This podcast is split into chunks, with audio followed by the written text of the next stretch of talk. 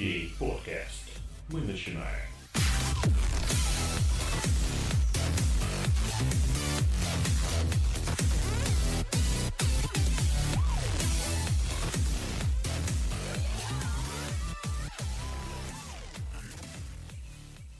Дорогие слушатели, у нас э, сегодня 21 выпуск. Это выпуск про кроссплатформенность.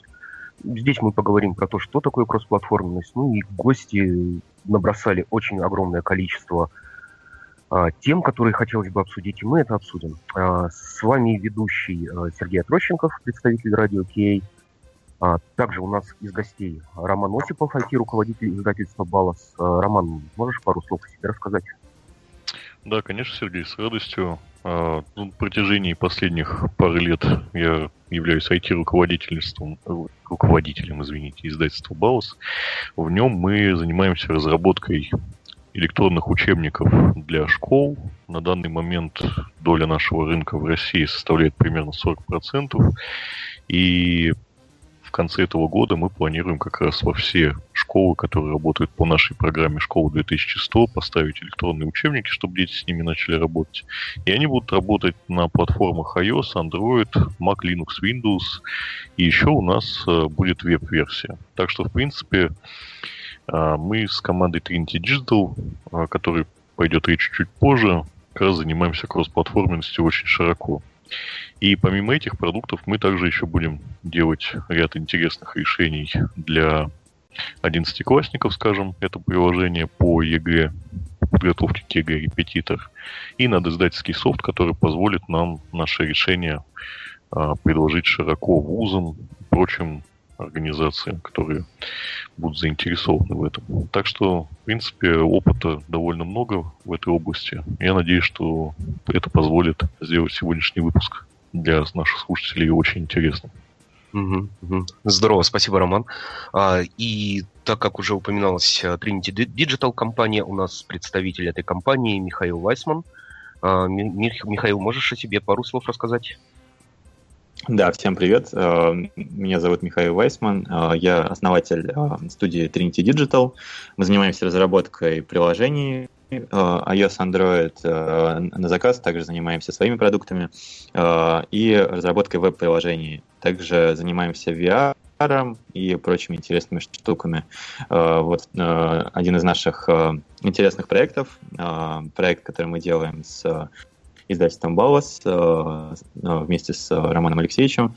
Вот как раз тот самый проект, который работает на всех платформах, на iOS, Android, э, десктопе, всех возможных операционных системах.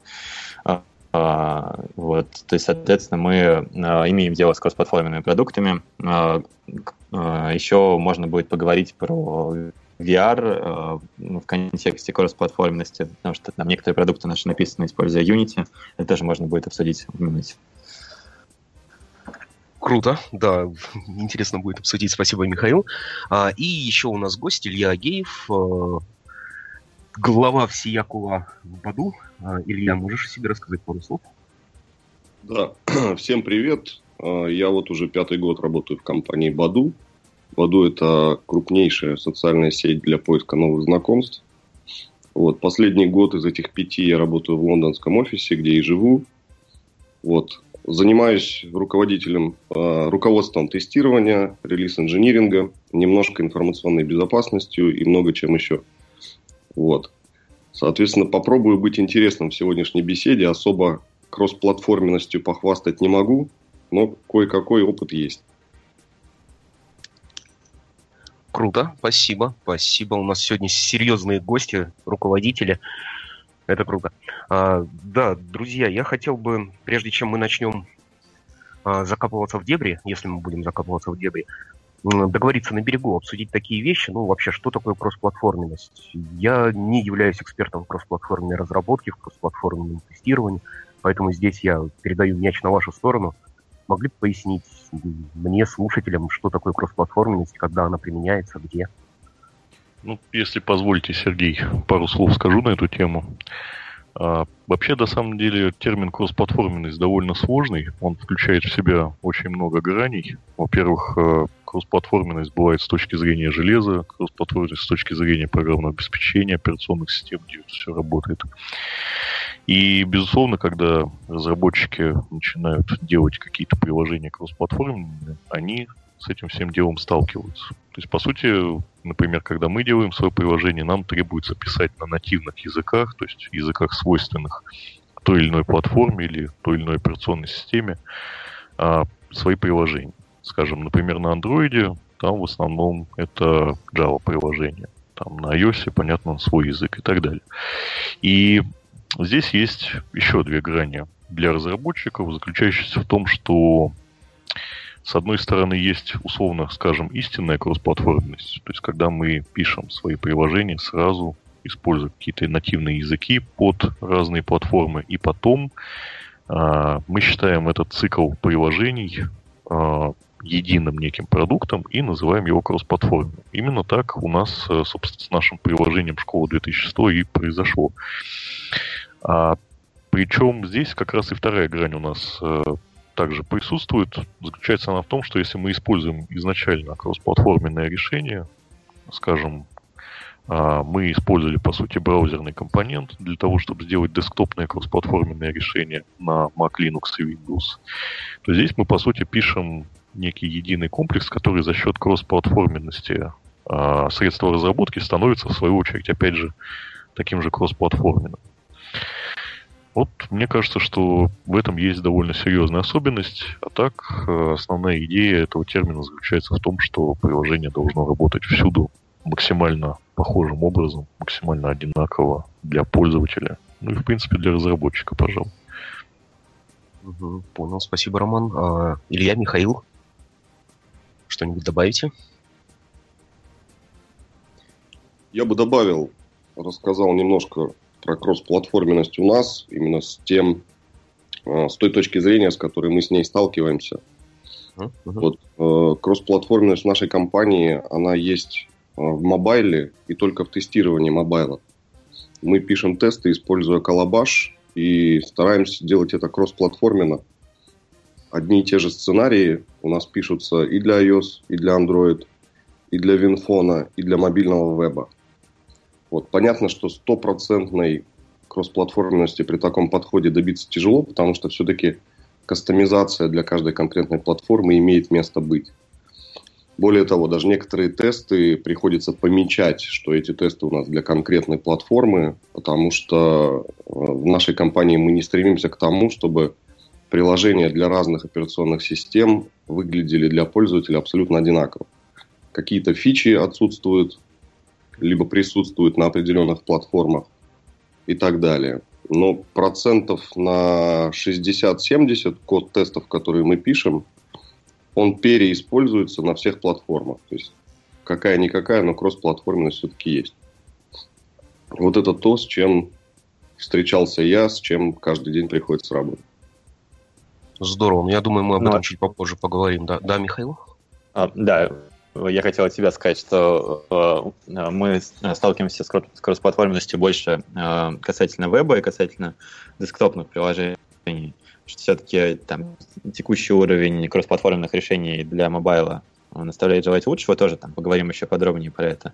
Вот. Но если говорить про там, нашу экспертизу, то в основном кроссплатформенные штуки это все-таки в основном э, либо Unity, э, который сейчас собирает там совершенно дичайшее количество платформ. Э, там, это не только э, мобильные платформы или десктопы, но это в том числе там и PlayStation, Xbox, э, Tizen и так далее. Э, и также веб, э, которым можно, используя э, Node.js WebKit или аналогичные решения э, собирать э, достаточно неплохие десктопные приложения. Ну, в частности, стоит упомянуть, что, там, например, Slack Э, он mm-hmm. написан, используя подобные технологии, или от GitHub решения там тоже использует э, кроссплатформенный подход. Спасибо, спасибо.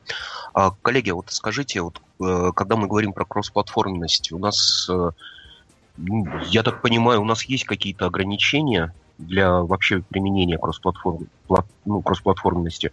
Можете вы сказать э, какие-то очевидные, ну, очевидные для вас, не очевидные для меня, может, для слушателей, какие ограничения накладывает вообще кроссплатформенная разработка?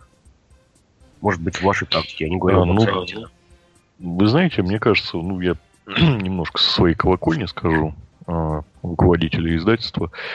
А, для нас э, кроссплатформенность ну, мне кажется, вообще, она необходима только уже довольно серьезным крупным проектом, если люди занимаются разработкой какого-то небольшого софта или чего-то такого не очень крупного, то необходимости в этом, по сути, особой нет. То есть мы, мне кажется, переходим к этому термину только реально на огромных приложениях с большим количеством пользователей, большим количеством устройств, понятное дело, и так далее.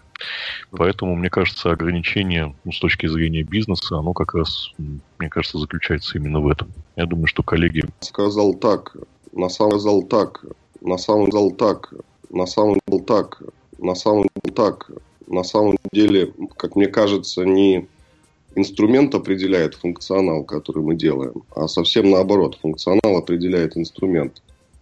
И все зависит от того, какой продукт. Я бы немного не согласился.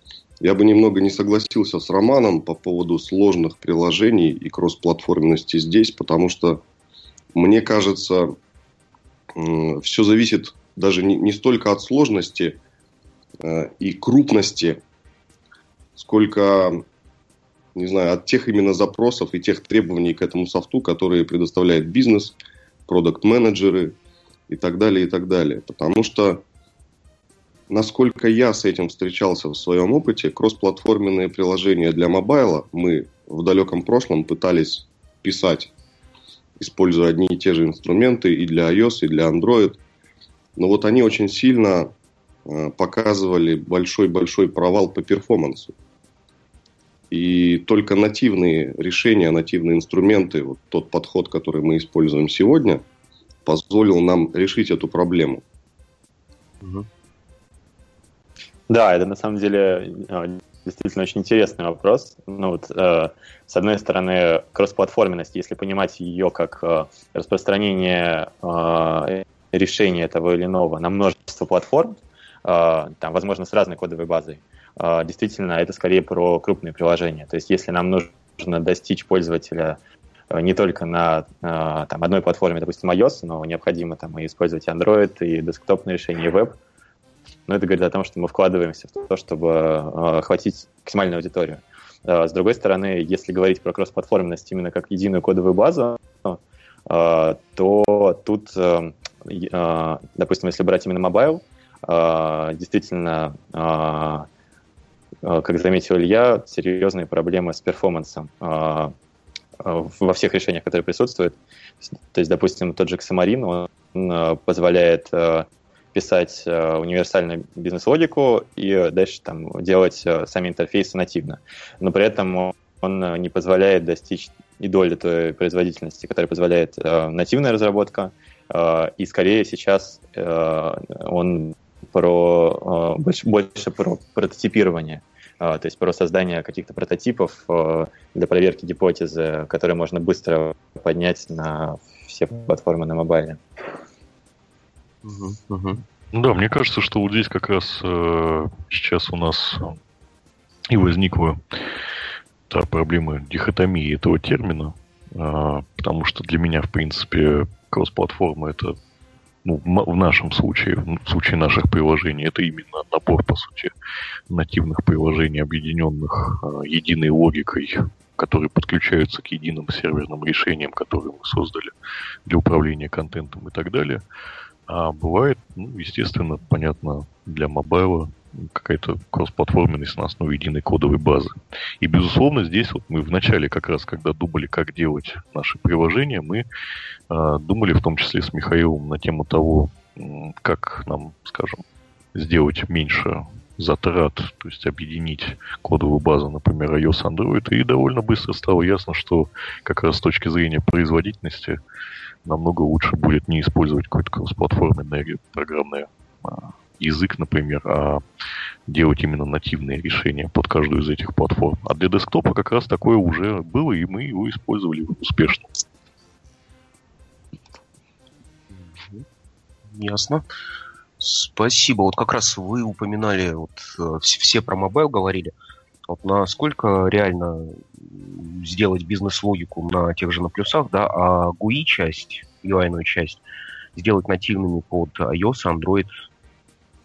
Это вообще вообще вот э, ну ре, реально ли такие решения? Если да, то какие там, не знаю, есть плюсы и минусы этих решений, какие подводные камни в этом могут быть?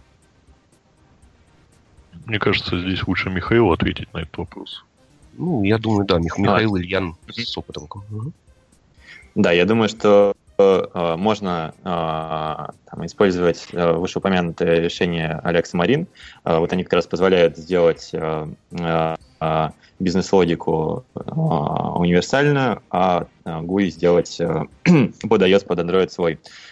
Но здесь возникает проблема с перформансом, проблема с тем, что это платное решение Xamarin, тоже достаточно недешевое, что, что тоже накладывает ограничения на использование даже в контексте прототипов.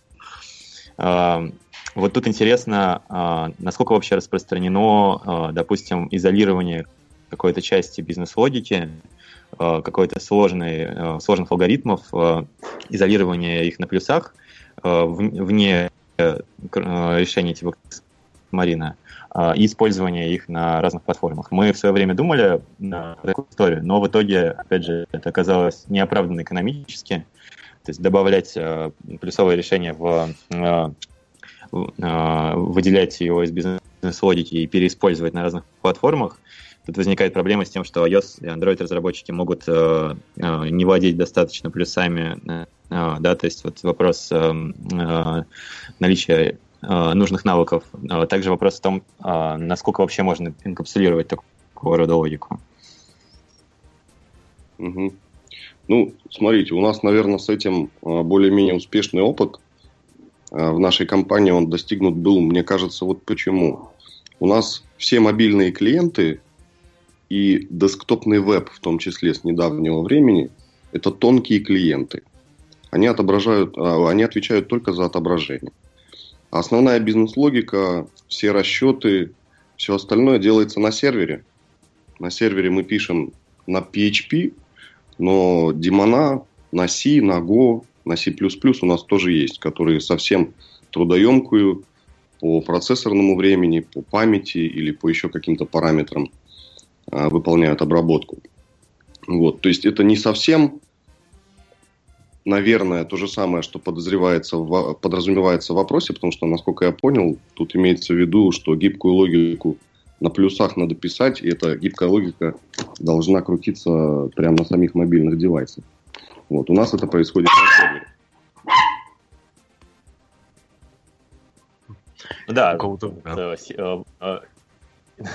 Да, изоляция логики а, изоляция логики на сервере, да, это, это вот э, действительно более распространенное решение. То есть э, тонкий клиент мобайла, который работает нативно и получает э, некие сложные вычисления с сервера. Угу.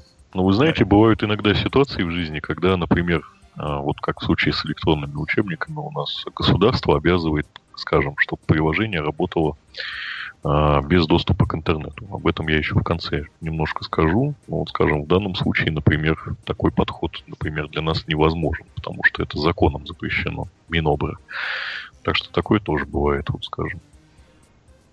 Да, есть, э, есть также еще отдельная тема, которую мы подробнее, наверное, позже обсудим. Это трансляция вообще всего контента из облака. Да, то есть если у нас есть широкий интернет-канал, э, можно фантазировать о том, что клиент становится просто дисплеем с э, интернет-каналом, и мы транслируем вообще весь, э, весь GUI, всю логику, все транслируем на, э, на девайс. То есть сейчас это есть в играх, э, в, тоже решение NVIDIA Shield э, использует подобные технологии. В бизнес-приложениях такого пока что еще нет. Э, вот. Но вот интересно, конечно, развитие интернет-канала и увеличение его размера э, приведет ли оно в итоге к тому, что а, в итоге вся логика и весь GUI окажется на сервере, а клиенты будут просто транслировать его. Ну, для разработчиков, мне кажется, это довольно удобно, в принципе, когда у нас э, есть набор, по сути, болванок, в который транслируется вся информация, весь необходимый там контент, и дальше это все просто обрабатывается. То есть централизация э, происходит всего э, такого комплекса При этом, мне кажется, это естественный процесс, который дальше все будет только теснее идти с развитием интернета и технологий. Мне кажется, вполне скоро, возможно, у нас будут только интернет-решения. Хотя, может быть, и нет, безусловно. Ну, да, здесь, я думаю, может быть и интернет-решение, может быть основанные на private клаудах. То есть все будет в неком облаке, будто в интернете облако, либо на инфраструктуре предприятия развернутое. Возможно, это интересная, конечно, интересная перспектива. А, коллеги, вот вы упоминали как раз а, по поводу того, что кроссплатформенность, она предъявляет некие требования, ожидания к инженерам, которые ведут разработку. Могли бы на этом чуть более подробно остановиться? Какие, может быть, кроссплатформенная разработка, ну да, предъявляет требования к инженерам, что, что инженерам лучше уметь, знать, делать для того, чтобы приложение кроссплатформенное разрабатывать? Мне кажется, а, здесь очень да. хорошим э, примером и очень хорошей демонстрацией проблем, которые могут возникнуть при кроссплатформенной разработке, а, и, наверное, в большинстве случаев понятный всем нашим слушателям, может быть пример а, кроссплатформенной верстки просто-напросто. То есть, если мы говорим даже про веб, который, в общем-то, придуман и сделан так, что может запускаться на любых практически устройствах, на любом железе, да, был бы там браузер, который может это отображать. Но при этом многообразие этих самых браузеров заставляет верстальщиков придумывать всякие хаки, изобретать всякие рюшечки и финтифлюшечки вокруг этого всего для того, чтобы в большинстве, даже не во всех, а хотя бы в большинстве поддерживаемых браузеров э, верстка выглядела примерно одинаково, и код работал примерно одинаково. И, соответственно, тут сразу становится понятно, какие требования накладываются на разработчика. Разработчик при выполнении своих обязанностей просто должен иметь это все в виду, учитывать, помнить об этом всем и желательно знать нюансы, как это все работает на разных браузерах. Мне кажется, то же самое правило можно распространить, в принципе, и на любые другие приложения тоже. Как думаете, коллеги?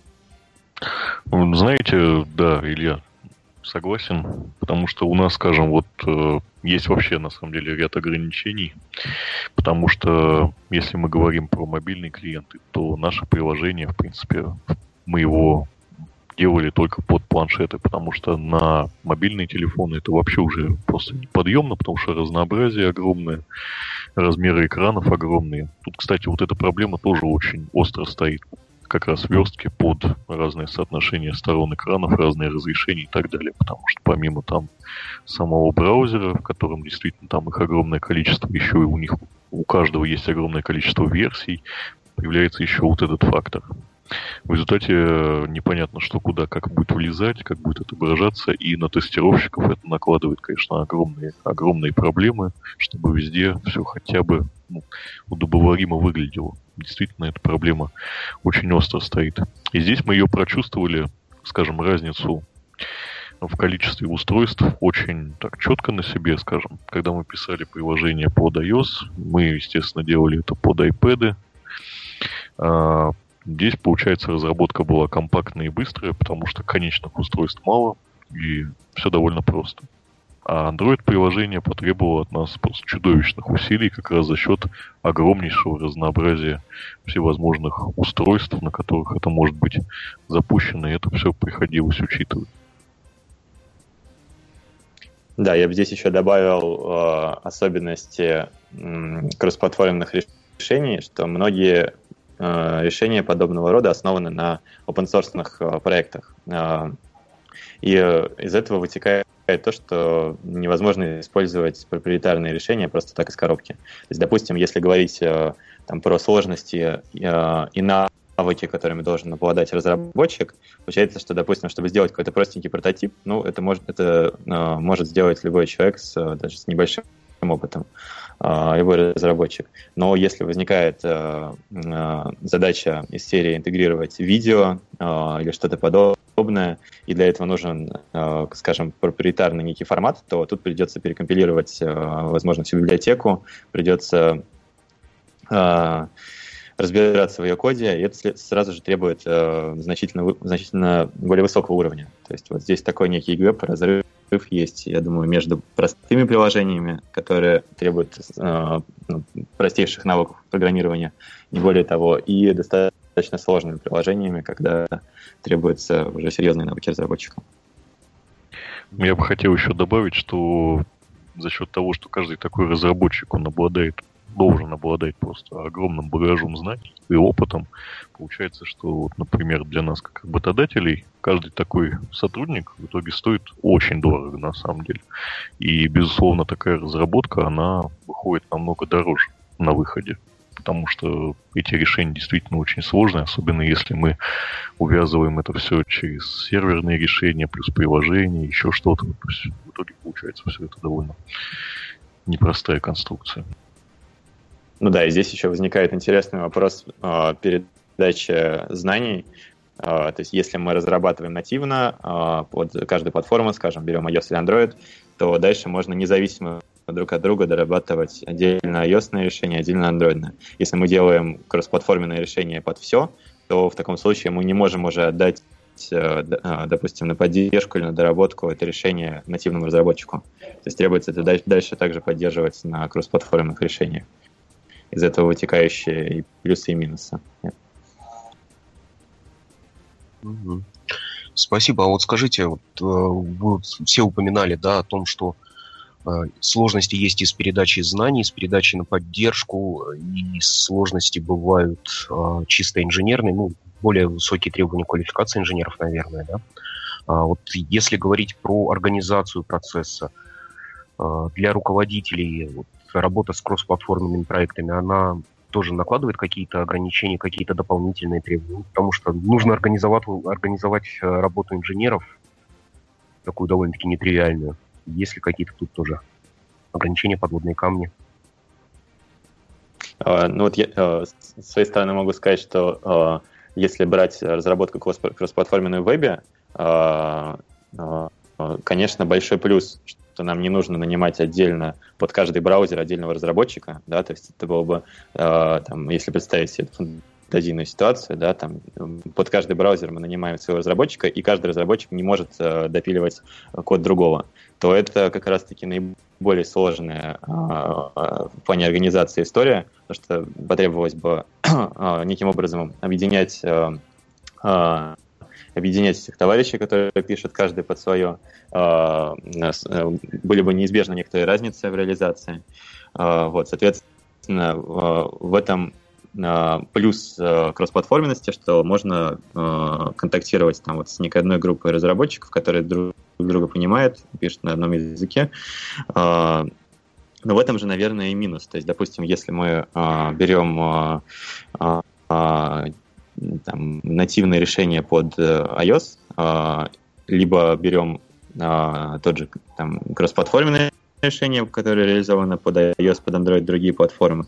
В случае с iOS мы можем исправить а, там, какую-то ошибку, возникшую в приложении, или, или доработать его под iOS, используя силы iOS-команды, не привлекая там, дополнительных ресурсов кроссплатформенных соответственно, в этом выигрыш во времени. То есть мы можем, а, можем допилить какую-то фичу конкретно под iOS э, э, достаточно быстро.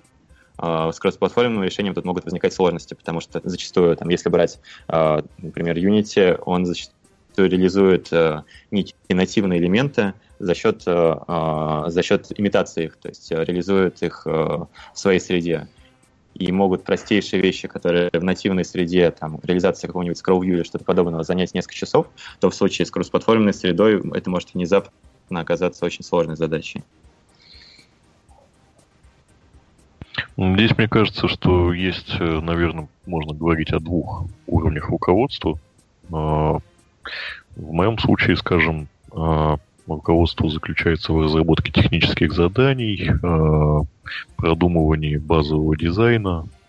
То есть э, мы реализуем в издательстве весь костяк, который необходим нам. Дальше, соответственно, передаем это Михаилу. И, в принципе, все трудности, именно связанные с программированием и какими-то такими решениями, лежит на нем. Но у нас в издательстве тоже ведется очень большая работа по подготовки контента. И здесь уже это все ложится конкретно на мои плечи. И здесь, да, могу сказать, что, безусловно, от руководителя так или иначе при создании такого уровня контента требуется большой багаж знаний. А, желательно, конечно, иметь а, хороший уровень программирования, знать особенности тех или иных платформ. Причем желательно обладать, мне кажется, также какими-то знаниями из области дизайна, из области там верстки и прочего. То есть здесь э, получается, что руководитель должен обладать а, довольно большим багажом разноплановых навыков и сочетать в себе очень много интересных таких сторон. И, безусловно, качество здесь зависит и от каждого отдельного человека в команде разработки, но от руководителя зависит то, насколько, собственно, качественным на выходе получится кроссплатформенное решение. Ну, я бы со своей стороны вот что сказал. Мне кажется, что конечному заказчику, вот руководителю самого высокого уровня, да, кто именно с точки зрения бизнеса смотрит на проблему, ему совершенно все равно, на чем мы пишем, как мы пишем, какие инструменты мы для этого используем, кроссплатформенная у нас в итоге получается штука или не очень. Для него важно несколько показателей, которые э, именно с точки зрения бизнеса для него важны. Во-первых, это скорость, потому что есть какая-то идея, надо ее реализовать, попробовать понять, рабочая эта идея или нет. В случае, если она не сильно рабочая, реализовать другую, то есть скорость разработки. Второе – это покрытие. То есть написали мы какой-то кусок кода, и в идеале надо, чтобы он работал на как можно большем количестве девайсов, как можно больше количеством браузеров поддерживалась наша верстка и так далее, и так далее. Вот. И третье – это стоимость затрат которая э, удовлетворяет первые два пункта. И вот если посмотреть с этой точки зрения, то мне кажется, что для менеджеров такого уровня кроссплатформенность выглядит как как раз-таки та самая серебряная пуля. Она выглядит очень заманчиво и очень красиво. Подразумевается, что написав какой-то маленький кусочек кода, где бы мы его ни запустили, он будет работать именно так, как задумывалось, будет работать всегда и правильно. Но, к сожалению, жизненный реальный и мой собственный опыт показывает, что это не всегда возможно, поэтому приходится искать компромиссы. Ну да, я соглашусь с Ильей. Конечно, для самого высокого руководства, для нашего директора издательства, в принципе, все равно, как это будет реализовано. Главное, чтобы это действительно было реализовано по минимуму денег, по максимуму скорости и так далее. А, но вот, скажем, если мы говорим о уже руководстве отдельным сектором, то есть IT-сектором издательства, здесь уже, конечно, есть получается руководство такое формально ниже уровня, здесь уже именно все эти знания необходимы. Но что касается кроссплатформенности, да, здесь, конечно, может создаться иллюзия, что это какой-то золотой молоток, который может решить все проблемы. Но на самом деле, как показывает действительно опыт мне кажется, всех э, нас э, далеко не всегда удастся сделать единый кусок кода, который везде запустится, отработает идеально и все будет хорошо. Все равно придется учитывать большое количество особенностей, но есть надежда, что постепенно с развитием э, уровня технологий мы придем к тому моменту, когда э, нам потребуются действительно кроссплатформенные разработчики, которые будут писать какие-то фрагменты, которые будут действительно работать везде абсолютно однозначно. Спасибо. А, Михаил, тут, наверное, такой уже как раз э, Илья, Роман про бизнес упоминали, интересы бизнеса. Ты как э, владелец компании, да, вот кроссплатформенность, какие-нибудь ограничения на бизнес, ну, с точки зрения бизнеса, да, уже накладывает или нет? На, не знаю, на руководство компании, на отношения с рынком, отношения с клиентами? А, ну, я думаю, что здесь, э, как говорил, как заметил Илья, первичная задача а не инструмент. То есть если, а, а, если мы видим плюсы от использования кроссплатформенности и в плане стоимости разработки, и в плане дальнейшей поддержки ее и покрытия девайсов, то почему бы ее не использовать? Но, опять же, тут могут в какой-то момент всплыть некоторые подводные камни, которые там, да, стоит учитывать в самом начале, чтобы давать трезвую адекватную оценку конечной стоимости и, возможно, сразу же использовать нативное решение изначально. Спасибо. А вот если как раз вот говорить, да, кроссплатформенность, нативность, э, чисто историч, исторически вы вот знаете вообще, откуда, не знаю, откуда возникла идея, да, кроссплатформенности? Просто вот интересно, вот, были нативные решения, почему, каким образом, как пришли к тому, что кроссплатформенные решения это классно? Тут, мне кажется, скорее интересно, почему нативные решения, э, почему возникли нативные решения. То есть, казалось бы, можно было бы писать кросс-платформе на, на все платформы с единой кодовой базой. Здесь есть очевидные плюсы. Ну, мне И, кажется, что... ну, да, извините, что перебил. Получается, мне кажется, что здесь просто, так как исторически была довольно серьезная децентрализация многих решений, компании конкурировали друг с другом, многие делали что-то свое, естественно, чтобы конкуренты это не взяли себе так просто. А, исторически получилось очень много платформ, очень много языков, и вообще, на самом деле, человек, наверное, имеет такое свойство, ему всегда хочется иметь что-то такое свое и особенное. В итоге у нас получился такой зоопарк, совершенно чудовищный всего этого дела, который, естественно, с ходом эволюции должен стандартизироваться, упрощаться и приводиться к какому-то общему знаменателю. Мне кажется, что идея кроссплатформенности, она довольно естественна, потому что людям хочется иметь нечто уникальное, с чем можно работать и получать решения под массу платформ, а не писать там одно и то же приложение 50 раз под каждую возможную платформу и в итоге только множить проблемы себе с кодом, с дебагом. И вообще, на самом деле, это будет просто невозможно, если делать абсолютно везде что-то нативно. Да, да вот здесь разумно. интересно сравнить, интересно сравнить, э, э, скажем, мобильные платформы и э, игровые платформы приставки. Если там еще 10 лет назад все приставки имели свою какую-то экзотическую архитектуру, железо, платформу для разработки, там, да, там, э, не знаю, тот же Dendy, э, одно, э, одно железо, э, Nintendo там абсолютно другое, то сейчас под давлением э, э, э, сообщества разработчиков и ну, вот некоторых реалий все приходит к, к некому единому, ну, практически стандарту, то есть все, э, сейчас большинство приставок, оно там э, покрывается тем же Unity и другими движками, на которые можно написать абсолютно кроссплатформенно, не беспокоясь уже о платформенных э, особенностях. Но есть некоторые исключения, но общее правило таково. В случае с iOS и Android да, такого все-таки, очевидно, не происходит. То есть, ну, все более-менее серьезные приложения, э, iOS и Android, они пишутся нативно.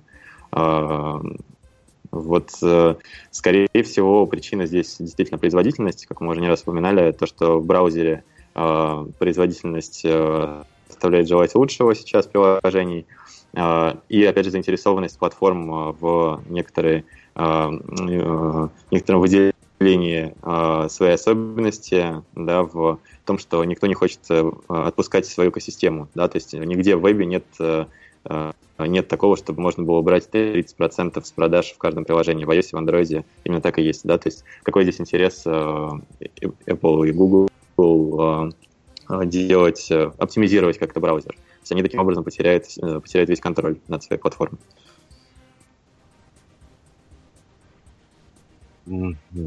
А, Михаил, ты думаешь, они могут этого бояться, опасаться, потерять контроль в этом случае? Думаешь, для них это важно? Ну, мне кажется, мне кажется, да. То есть, ну, а если, э, если представить себе э, ситуацию, в которой браузеры работают э, абсолютно быстро, имеют прямой доступ к видеокарте, к, ко всему железу э, и там э, достаточно оптимизированы для того, чтобы там, работать на уровне с нативными, то разве кто-то будет вкладываться в нативную разработку, когда можно там, вдвое дешевле сделать э, кроссплатформенное решение, точно так же работающее с той же скоростью. То есть тут похожая история, на самом деле, э, и с виртуальной реальностью. Э, э, мы когда делали приложение для AirPan вместе с ребятами из Double, там у нас тоже стояла задача выбрать либо кроссплатформенный движок, использующий WebGL, либо нативные, да, то есть задача, чтобы это все работало в картбордах, в Samsung, в прочих VR девайсах. Вот, и мы начали с кроссплатформенного, конечно, варианта, ну, потому что интересно было посмотреть, как это все работает, WebGL, и в итоге оказалось, что он не работает практически на трети устройств, да, даже больше, наверное, где-то на половине, как минимум. И не работает вообще ни на одном из э, новых, э, ни, ни на одном из старых андроидов. То есть, ну вот все-таки, как ни крути, действительно реальность оказывается такова, что ну, они не работают достаточно хорошо. Ну и пришлось в итоге использовать э, э, нативные решения, которые позволяют э, достаточно оптимизировать скорость. Мне кажется, что, знаете, здесь есть такая вот вещь, что очень многое зависит от приложения, действительно. То есть, что оно должно делать, насколько ему требуются ресурсы вычислительные устройства, что оно должно отображать, только текст, графику, сложные взаимодействия с э, другими участниками какими-то и так далее. И мне кажется, что вот сейчас э, есть определенный такой пласт, где эти решения будут оптимальными. Безусловно, вот, скажем, когда Михаил говорит про AirPano, там требуются довольно сложные вычислительные возможности, так как это, по сути, создание трехмерных э, таких объектов, на которых можно все это дело посмотреть там, то здесь уже, безусловно, без нативности не обойтись. Так что вот, опять же, в зависимости от задачи тоже большой вопрос, будет ли кроссплатформенность выходом, или все-таки нативные решения будут намного лучше. Ну да, то есть взять тот же Slack, э, очевидно, он работает э, неплохо. По крайней мере, у меня к нему никаких нареканий серьезных нет. Но сложно себе представить какой-нибудь Photoshop, сделанный кроссплатформенно. То есть, ну, это практически нереально. А, ну и, кстати, даже тот же решение Atom от GitHub, э, вот не знаю, как вам, но вот я попользовался им несколько дней и как-то не пошло. То есть большие файлы он нормально не открывает, то есть браузер сразу же виснет. Если сравнивать с Sublime, допустим, там, э, если там больше, ну, если десятки тысяч строк э, в том же JSON, который там, допустим, да, можно попробовать открыть в Atom и в Sublime. Sublime он открывает там хоть там 5-10 секунд его открывает, но э, потом он не тормозит вовсе. А, а Atom повисает намертво, потому что это все-таки браузер, а он не тянет э, такой большой объем информации. То есть здесь действительно похоже на то, что э, Э, есть два типа приложений. Первые, которые хорошо ложатся на кроссплатформенные решения. Э, это в основном э, приложения, связанные с потреблением контента там, или небольшим редактированием. Второй тип — это какая-то сложнейшая работа с графикой там, или что-то еще, что требует действительно там, процессорной оптимизации. Вот они вряд ли в ближайшее время, возможно, реализованы будут на кроссплатформенных неких решениях.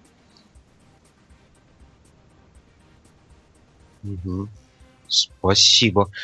То есть у нас получается, в любом случае мы отталкиваемся от той задачи, которую хотим решить, а, выбираем инструмент, смотрим на то, можем ли мы применить кроссплатформенность, и уже оцениваем сложности применения этой, этого метода, да, этой, этой модели разработки. Да, конечно. Причем вот здесь опять вот на руководителе лежит, именно вот IT-руководителе большая а, ответственность за то, какой метод будет выбран. То есть вот к данной задаче, которую ставит заказчик или просто внутри компании ставится, нужно как раз подобрать оптимальный путь, по которому идти. То есть, может быть, это будет какой-то гибкий синтез из кроссплатформенности и нативности, либо выход четко в кроссплатформенность, четко в нативность.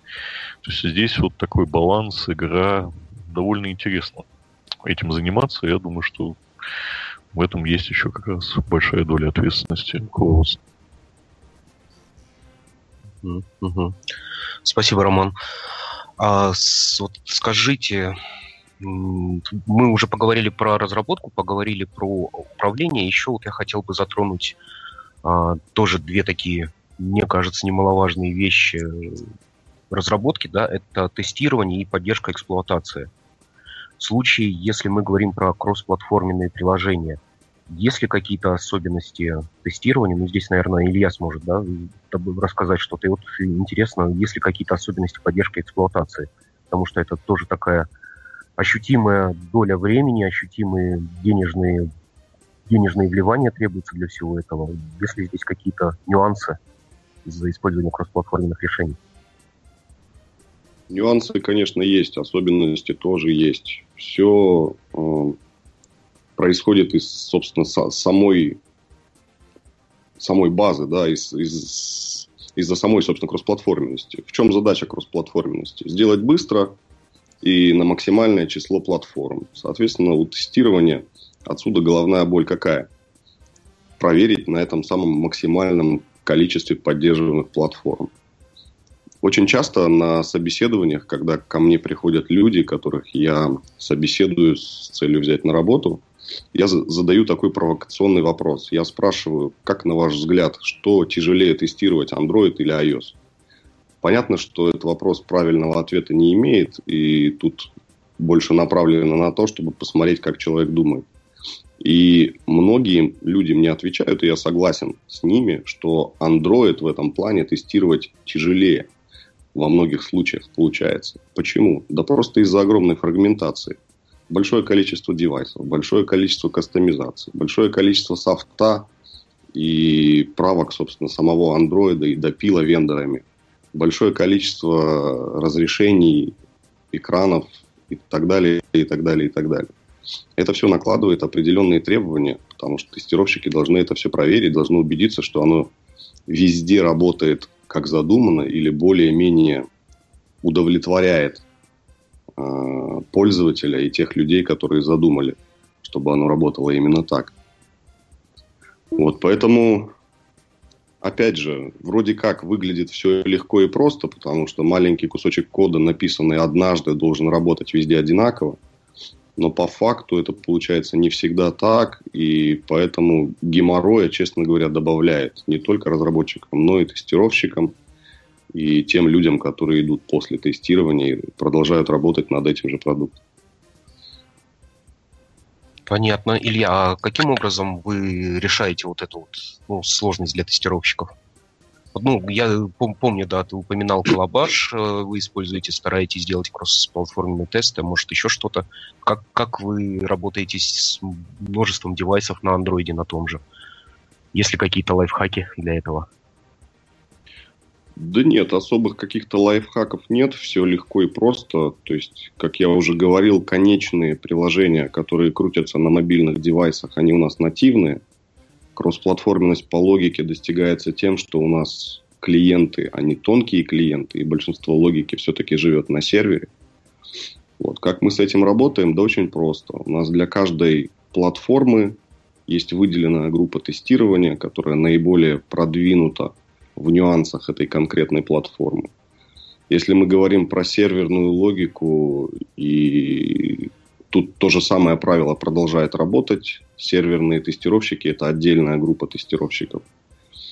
Вот. Единственное, что у клиентских тестировщиков, э, поскольку они тестируют приложение уже после того, как реализована серверная часть, как реализован протокол и как реализована клиентская часть, получается тестирование больше похоже на системное интеграционное, потому что они в этом случае всю систему в сборе проверяют, а не только клиентское приложение. Вот. Что касается автоматизации, да, как я уже упомянул, мы используем колобаш э, с небольшими надстройками и допилами, опять же, которые вызваны э, не вполне красивой возможностью использовать даже якобы кроссплатформенное приложение везде. Например, для Винфона мы используем Vinium поверх Колобаша. Для мобильного веба мы используем Appium поверх Колобаша. Для iOS и Android Колобаш работает более-менее. Вот. И там, и там, везде мы еще используем Геркин как э, язык для написания сценариев. Ну, многие слушатели, я думаю, с этим сталкивались. Это Given, When, Then сценарий, BDD. Угу. Круто, спасибо. А, Михаил Роман. Вам есть что добавить?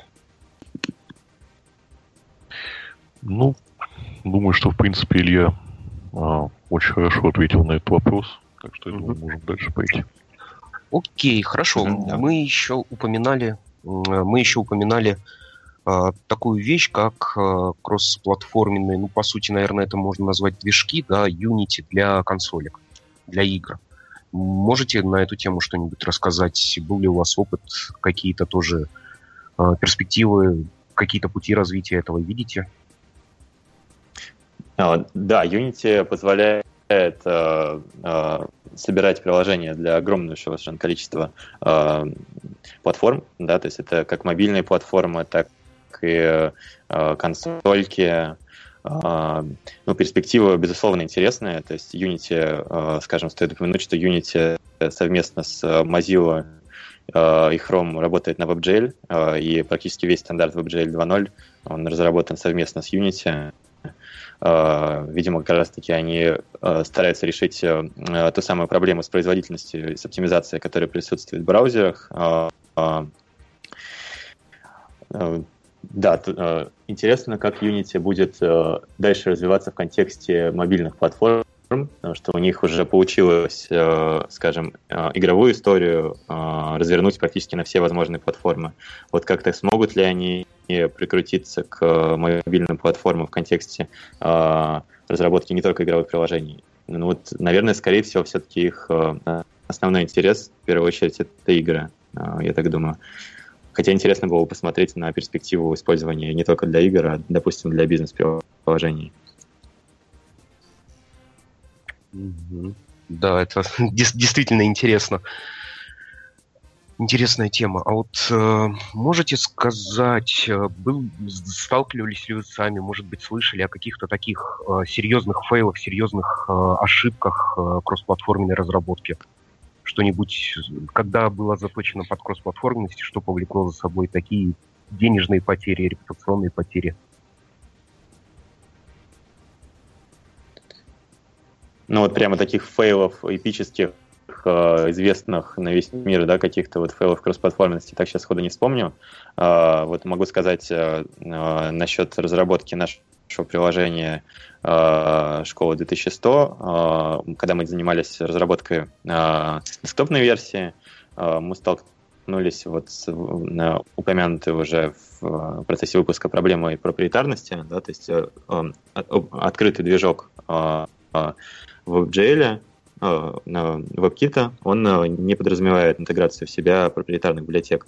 Нам же нужно было воспроизводить MP4 видео, и с этим возникли сложности сразу же, потому что в движке, в принципе, нет поддержки их э, как таковой. И, допустим, не имея определенные навыки, которые позволили бы пересобрать этот движок, нельзя просто взять и интегрировать это MP4. То есть вот, скажем, вот такая сложность неожиданная, да, что э, там формат видео, он просто его невозможно воспроизвести без каких-то дополнительных серьезных усилий.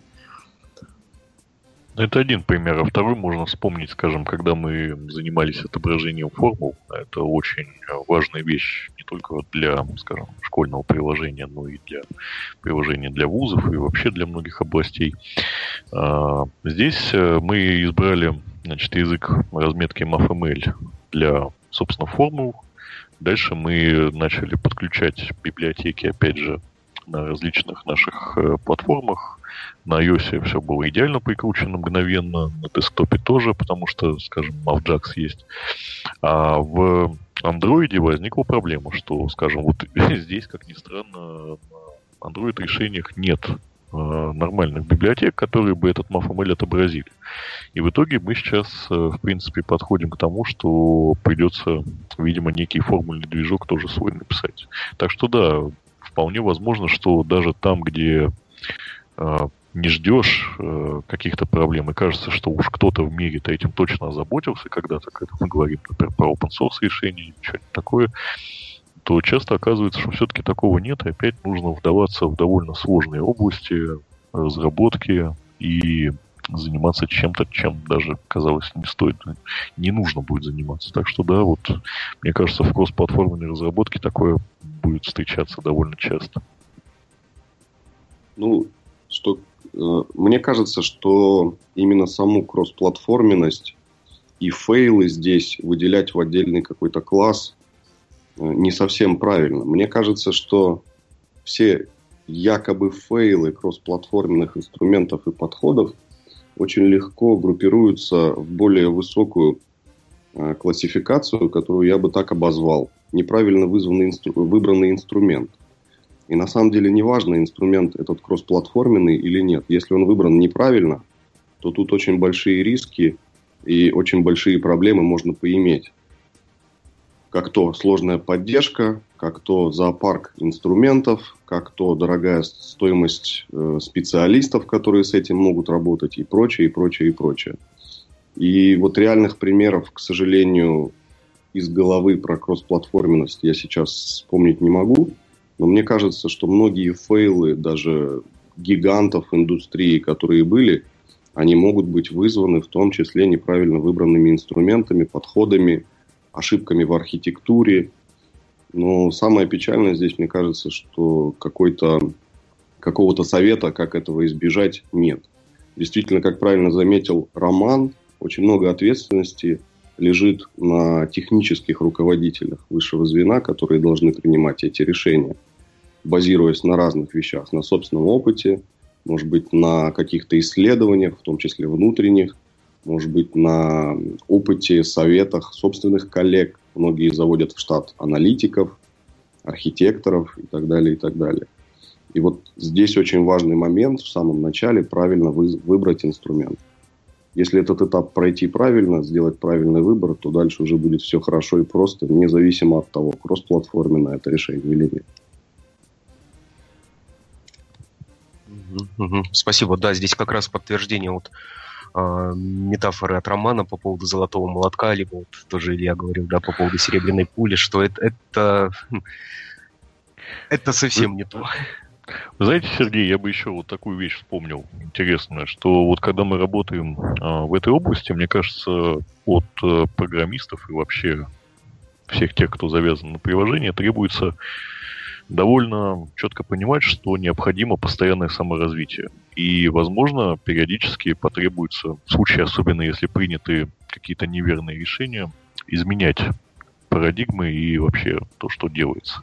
Скажем, у нас в издательстве предыдущая команда, которая занималась первой версией электронного учебника, они выбрали далеко неудачные решения, и в итоге издательству пришлось полностью отказаться от тех приложений, просто похоронить их и делать все заново уже, а, когда а, год с лишним назад я пришел в издательство и начал этим заниматься. Потому что то, что там было, невозможно было переделать.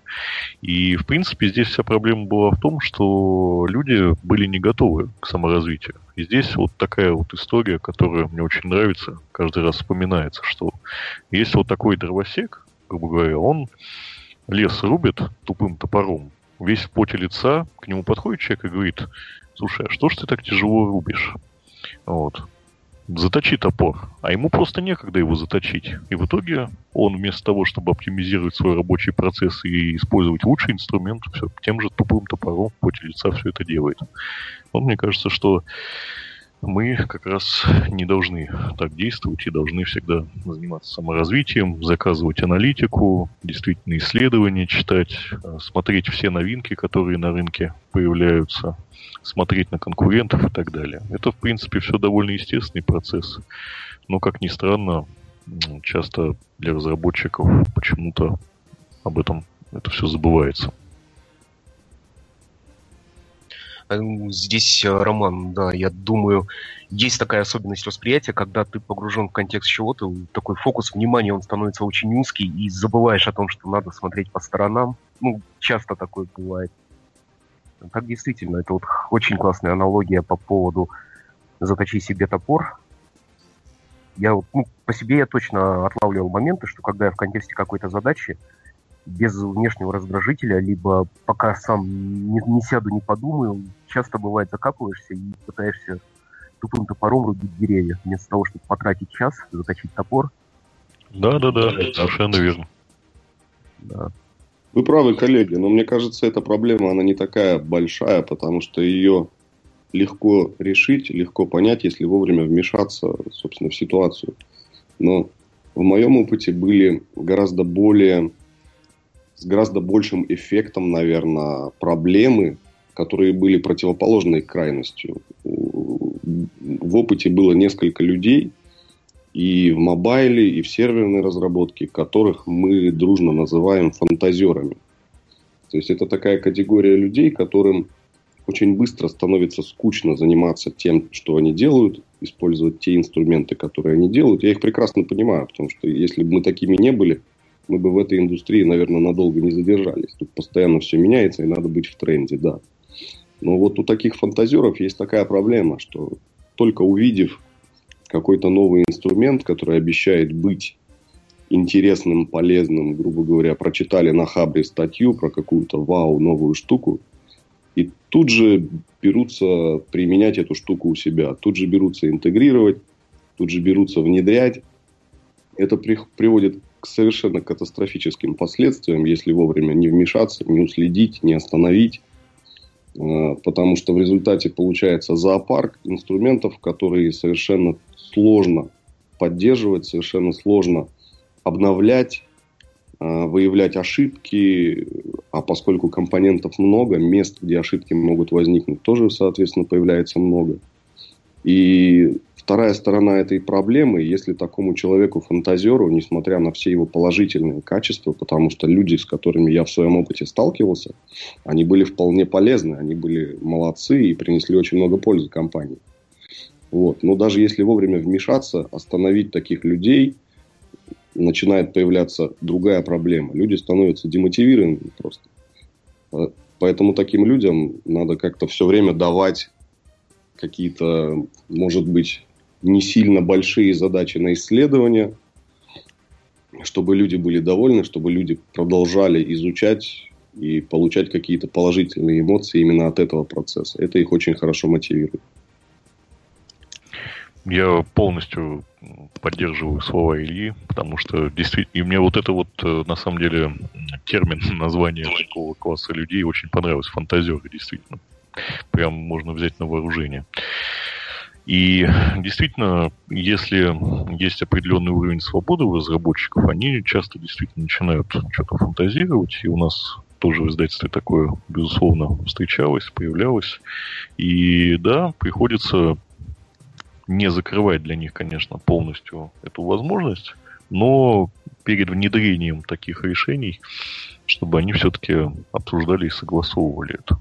И дальше уже каждый раз нужно взвешивать вообще, стоит это применять или нет. Ну и, конечно, безусловно, делать так, чтобы это было бесконечным потоком э, сознания какого-то, который идет, э, тоже это дело не нужно.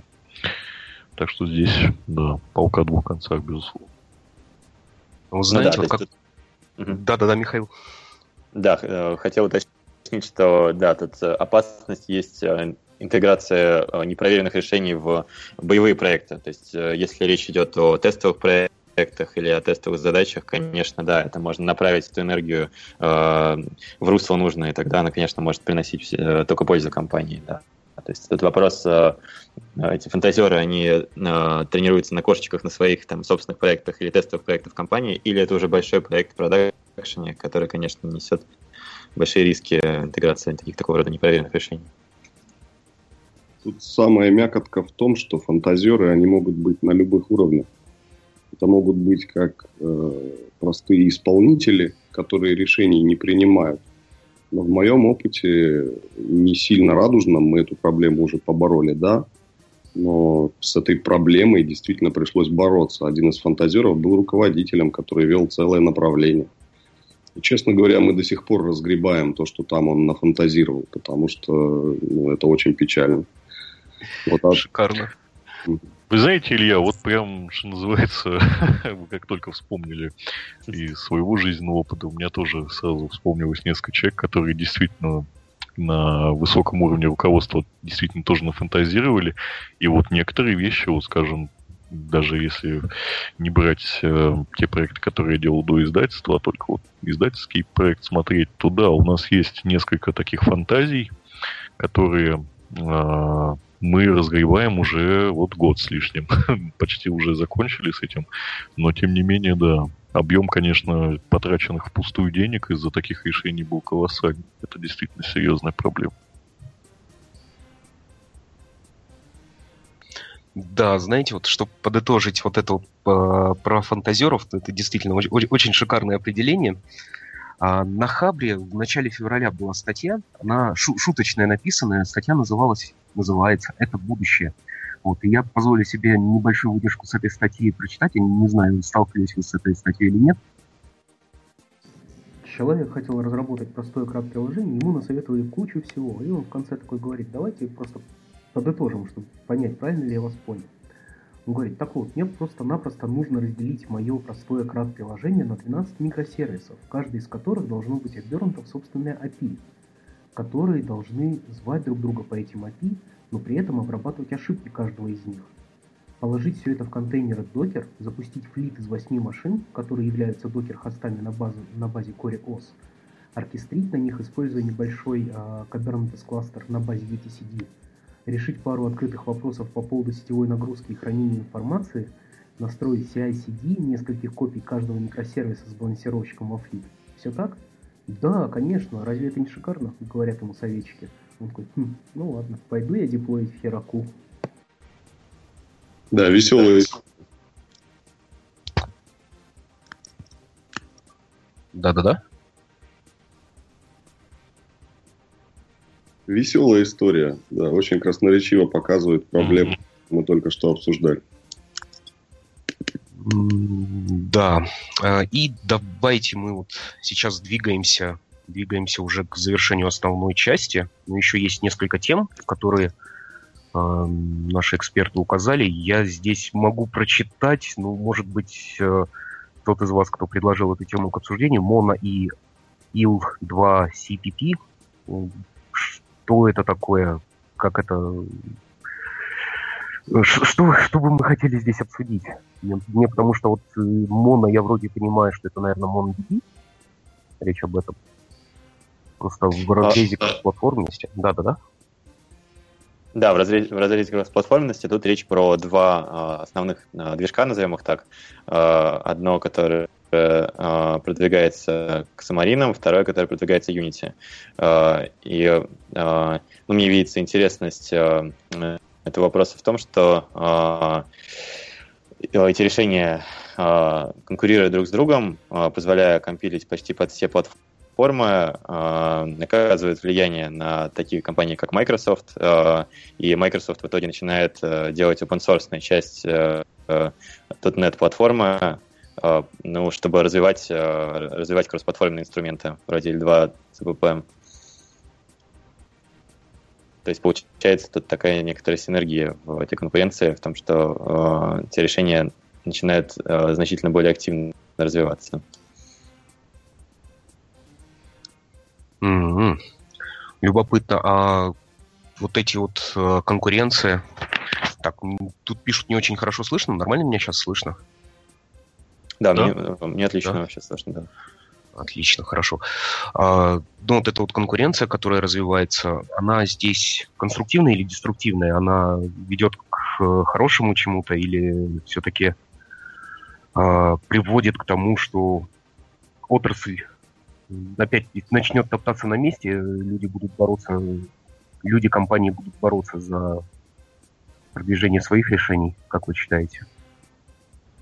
Ну, само появление L20PP, которое разработала, ну, разработка uh, Unity, оно возникло из-за uh, платности uh, Mono, то есть Mono и Xamarin uh, хотели брать uh, некий процент с каждой продажи uh, от Unity, ну и, соответственно, Unity начала развивать свой движок. То есть, мне кажется, это естественный процесс, генерация новых решений, оправданных экономически. И скорее это э, двигатель прогресса, чем наоборот. Э, чем больше решений, тем э, э, быстрее будет развиваться кросс-платформенность э, как таковая. Угу, угу, спасибо.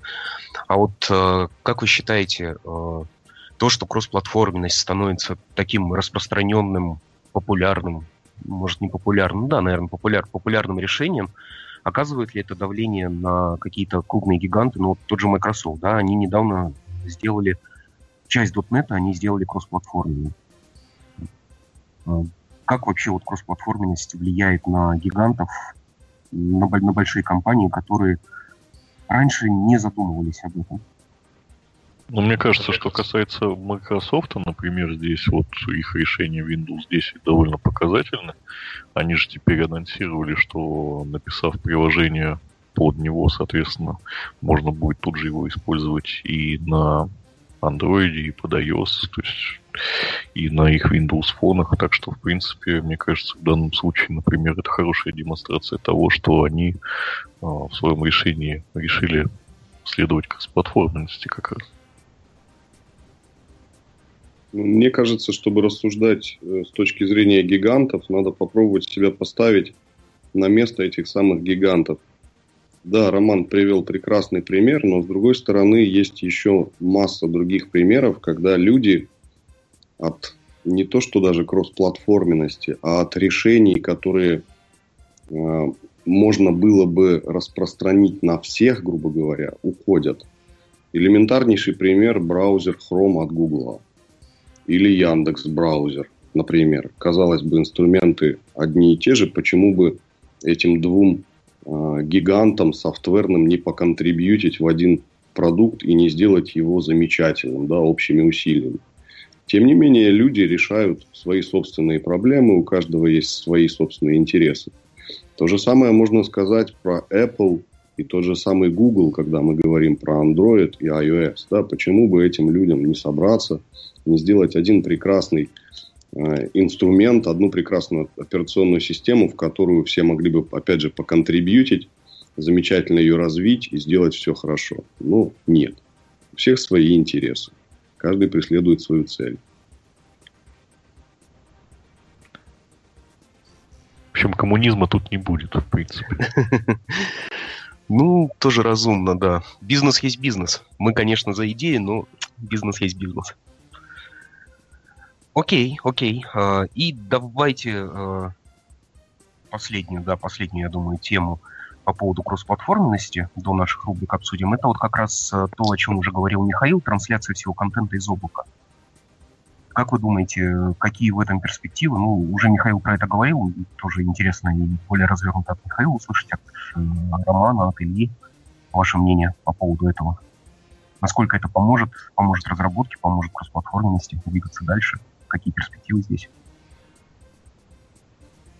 Ну да, перспективы, безусловно, здесь э, э, широкие, то есть можно Э, не, не пичкать устройство мощным железом, а достаточно просто транслировать на дисплей контент, но, безусловно, все опирается в интернет-канал здесь. То есть интернет-канал и э, то, что он работает недостаточно стабильно. То есть э, даже если брать э, э, США, допустим, да, тоже э, все равно там э, эти технологии э, присутствуют только в играх, только в некоторых решениях, э, то только там в домашних условиях.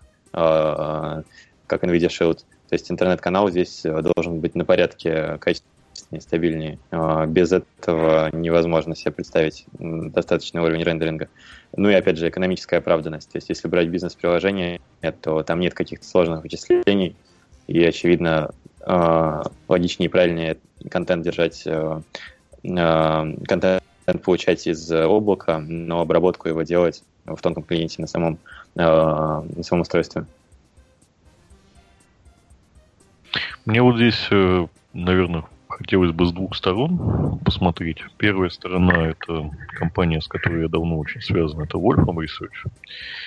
А, очень долго компания занималась разработкой десктопного приложения, очень широко известного, это система Mathematica.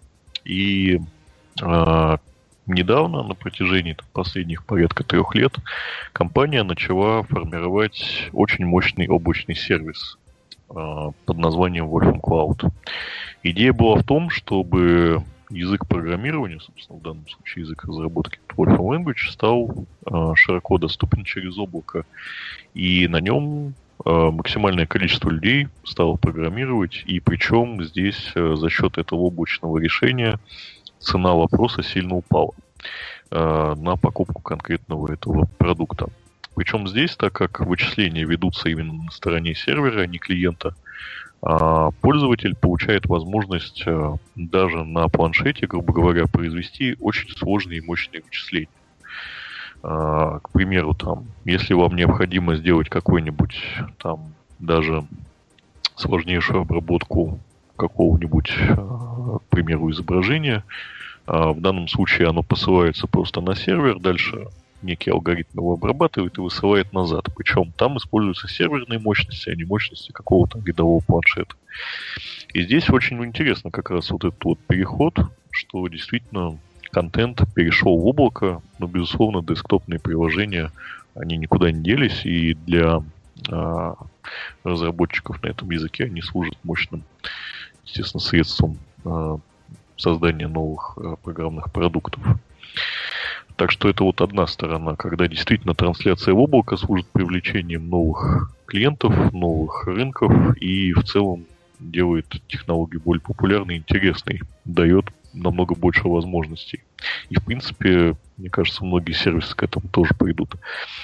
А с другой стороны, скажем, взять э, наше издательство. У нас э, контент другого типа. А, ввиду ограничения, которые ввел Минобр, а, например, у нас приложение должно работать так. Оно скачивается, после этого а, работает без какого-либо доступа в интернет. Здесь получается, что работа, по сути, облака, ну, в данном случае сервера, она заключается в формировании контента, управлении этим контентом и создании готового дистрибутива учебника и дистрибутива сборки нашего приложения, которое отсылается э, дальше пользователю. То есть совсем другой подход. То есть мы, по сути, готовы стендалон приложения, отсылаем, и дальше ими люди пользуются.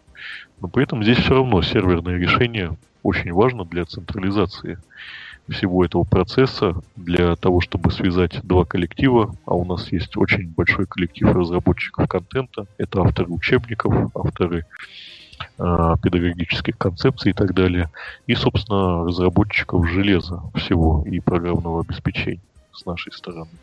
И вот как раз для того, чтобы связать эти два диаметрально противоположных коллектива, а, в том числе мы создали еще вот одно облачное решение как раз, в котором мы ведем разработку контента и дальше формируем уже для наших пользователей. А это школьники, э, родители и учителя, вот как раз контент, которым они будут пользоваться. Наше приложение школы 200. Так что вот здесь вот есть такая тоже разные направления работы с облаком, и по-разному оно появляется, по-разному оно необходимо. Ну, коллеги уже практически все сказали. От себя бы я только добавил еще вот что.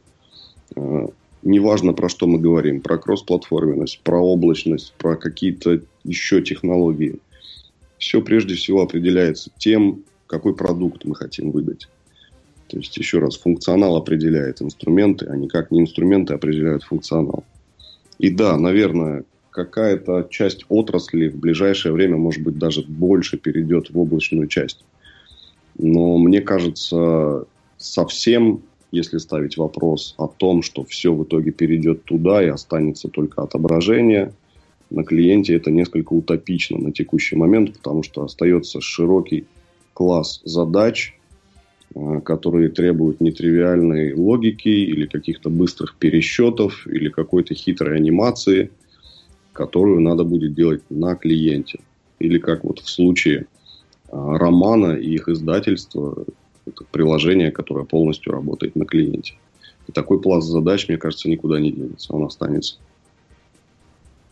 Да, причем вот в облаке есть еще одна такая проблема, что далеко не все готовы пересылать свою информацию куда-то в облако. Здесь э, компания, которая осуществляет эти каналы, соответственно, должна гарантировать абсолютную защищенность соединения от перехвата. И, скажем, для крупных игроков или госструктур такого рода решения могут в принципе вообще никогда не понадобиться из-за их опасности. Ну, шифрование никто не отменял, как хранилищ, так и сетей передачи данных. Мне кажется, тут больше обусловлено боязнью в головах людей, принимающих решения, нежели собственно, какой-то недостаточностью технологии как таковой. С точки зрения вообще информационных технологий совершенно неважно, где у вас стоит компьютер, ну, если только не брать в расчет latency на connect компьютеру, который стоит где-то далеко за океаном. А так какая разница? Можно настроить все так, что оно будет безопасно и храниться, и передаваться. Не, я полностью с этим согласен, но тем не менее. То есть от этого с этим страхом тоже нужно бороться для того, чтобы облачное решение завоевало популярность. Потому что без объяснения тех же а, принципов шифрования и насколько это защищено и что в принципе особой разницы по факту нет, действительно в некоторых э, сферах будет довольно сложно продвинуться. Это так, да. Да, я с вами полностью согласен. Тоже в вопросе, вопросе безопасности. Вроде все можно настроить, но страх перед новыми технологиями есть. С другой стороны, те же 8 лет назад, я помню, когда стал задумываться да, о том, что можно, можно ли все уйти в облака полностью, тогда еще технология облаков-то она была в зачаточном состоянии. Так что я думаю, может быть, через пять лет, может даже еще быстрее, это станет реальностью, которая будет готова принять и государственная машина тоже. С учетом того, что все данные хранятся на, ну, не, на нужных серверах, в нужных локациях.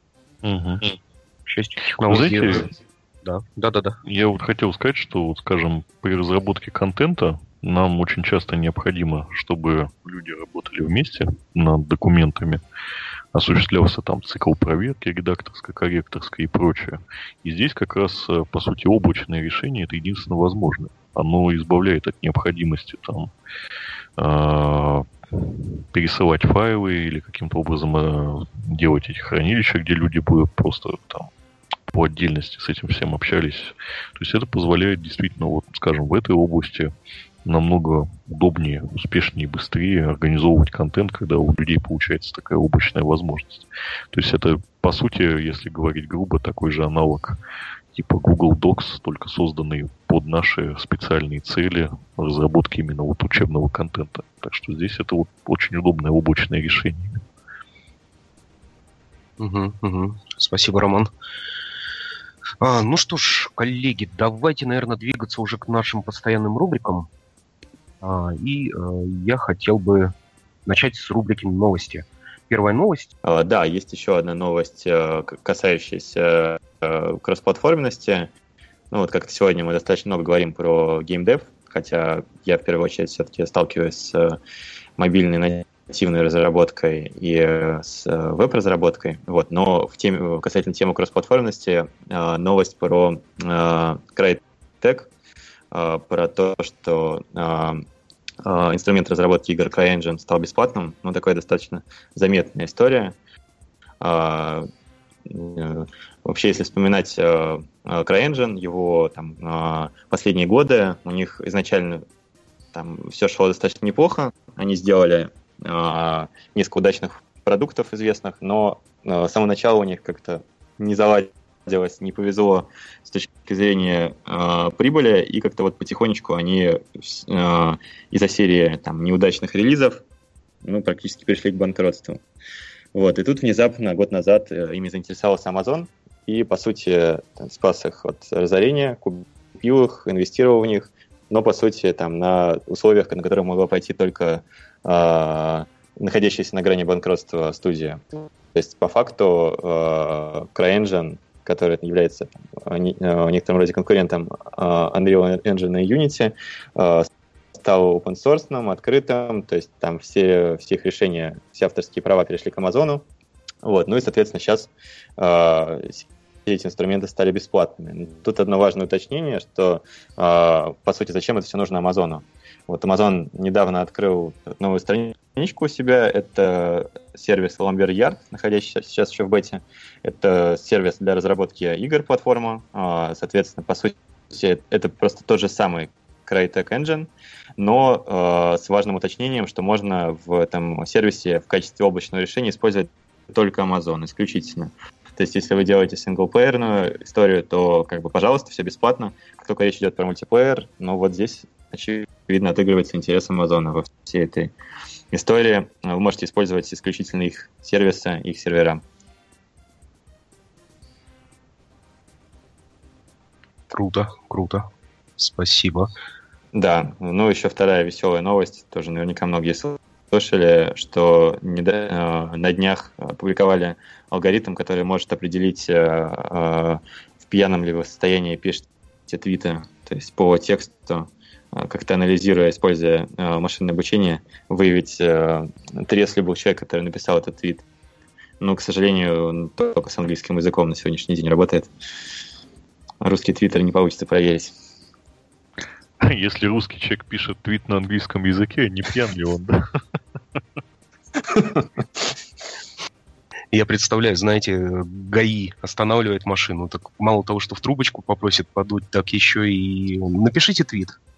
Ага, все с вами ясно. Кэптен.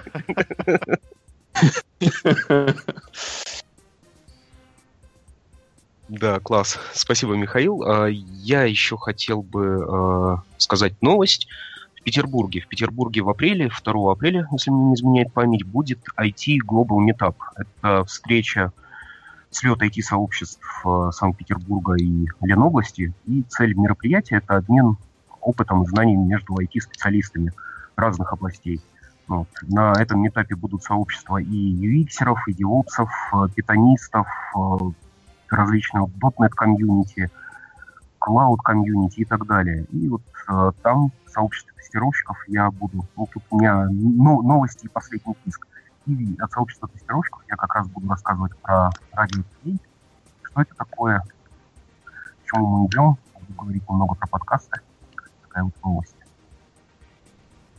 А, окей, давайте пойдем дальше. Дальше у нас а, рубрика «Плач Ярославна». Здесь, а, наверное, Роман расскажет, да? Да, да. Вы знаете, да, есть такой плач, поплачусь немножко вам, как вот представитель издательства, хотя эта новость, в принципе, довольно давняя, но э, она отражает одну весьма интересную вещь, которая свойственна, может быть, не только Российской Федерации, но и другим странам. Трудно мне об этом сказать.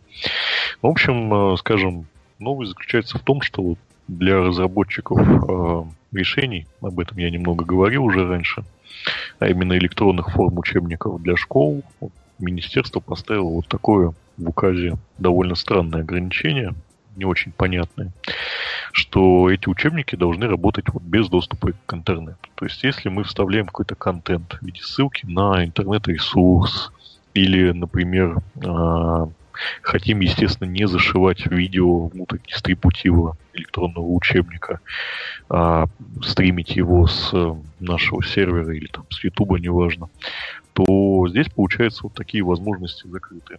В итоге, скажем, в некоторых издательствах это привело к довольно диким казусам, скажем, э, приложение DAI5, насколько я помню, э, Винтан Граф, э, у них размер получается средний дистрибутива учебника около полутора гигабайт. Сами можете представить, что если у вас линейка там школьная, хотя бы там на один класс из 10 учебников, то вряд ли на большом количестве устройств найдется такой объем памяти.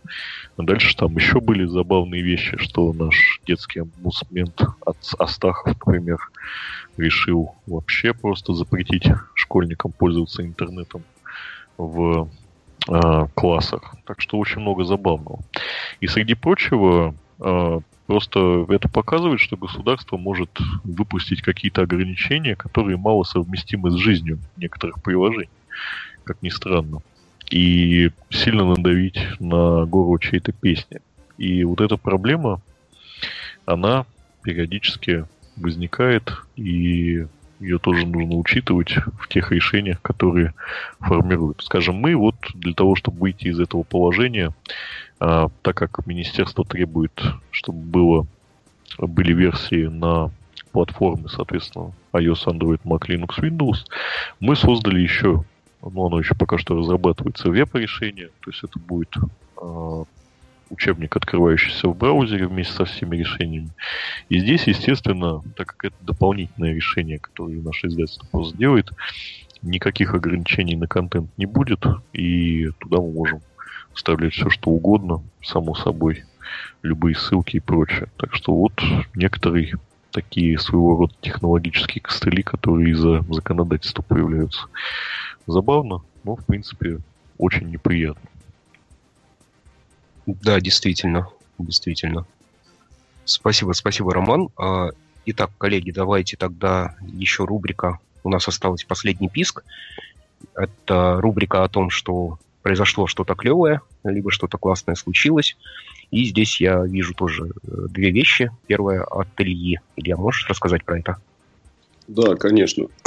С радостью хочу рассказать, что буквально вчера мы запустили в open source э, и написали статью на Хабре про наш проект, который называется SoftMox. Что это за билиберда? Э, это инструмент, который нужен для написания юнит-тестов под PHP. Тут история такая. Э, зачастую многие компании, многие разработчики, когда ставят вопрос о тестировании, о написании юнит-тестов, вот этот самый вопрос, он ставится сильно позже того момента, э, когда разработка началась. К тому моменту уже получается, что написано множество строк кода, инструмент э, или продукт работает, вполне приносит деньги, а сама идеология юнит-тестирования, она требует того, чтобы этот код был написан так, чтобы быть тестируемым, что не всегда возможно. И получается, что компании, которые внедряют у себя тестирование, особенно юнит-тестирование, что является базой автоматизированного тестирования, сталкиваются именно с таким ограничением. Вроде как код есть, тесты писать вроде как все согласны, но это не всегда возможно, и надо переписать кучу кода для того, чтобы он был тестируемым.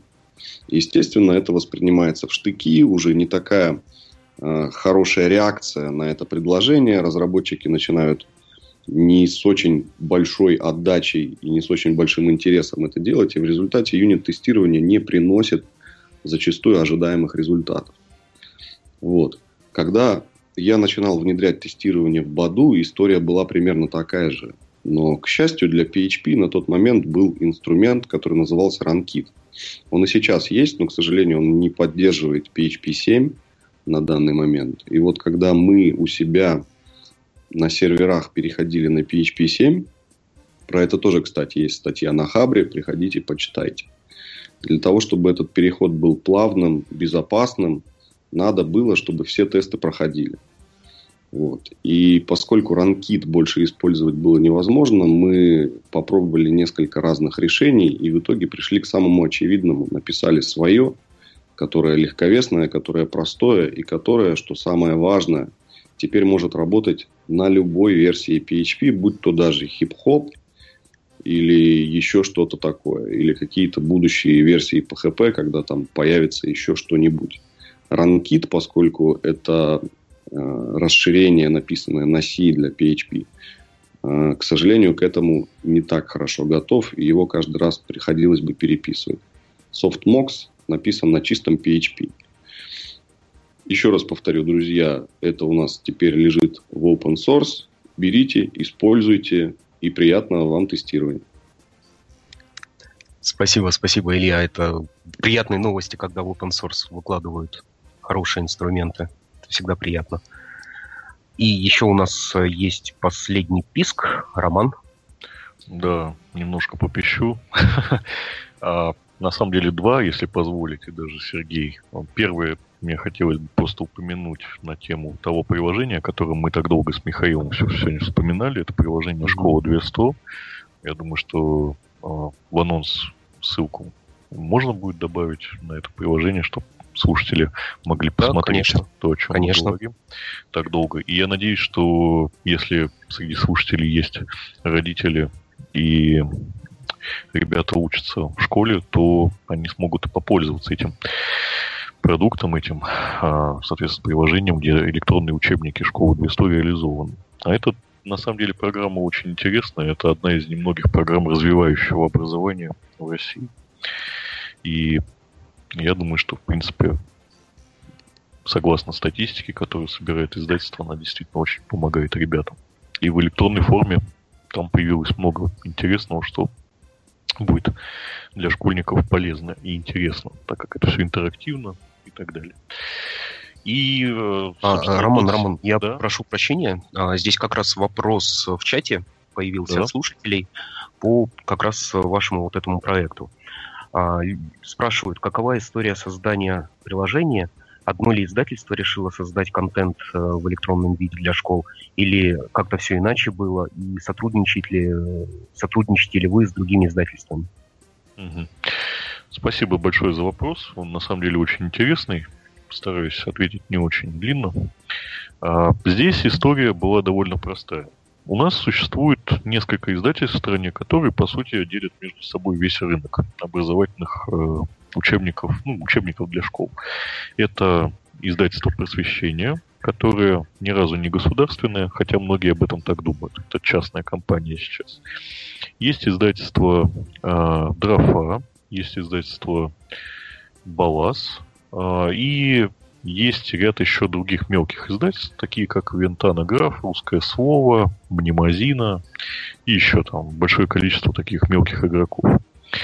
А несколько лет назад Министерство образования выпустило указ, в соответствии с которым а, для вхождения в новый федеральный перечень, а только из этого перечня школы имеют по за закупкам право покупать учебники на классы, для того, чтобы в него войти, а, требу... Министерство сказало, что требуется электронная версия учебника. И в соответствующем указе описало базовые требования, из которых, скажем, из одного из требований вышел мой плач Ярослава чуть раньше, в предыдущей рубрике. А, поэтому все издательства, по сути, в обязательном порядке вынуждены были создавать свои решения.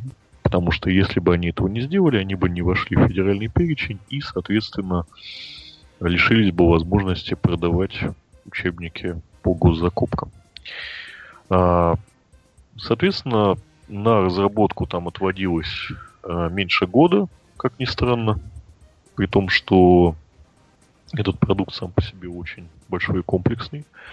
И каждое реш... э, издательство сделало свое решение. Издательство просвещения сделало электронный учебник цифрового века. Они так назвали свое приложение – мы назвали свое приложение одноименно, также оно и называется «Школа 2100», как и образовательная программа.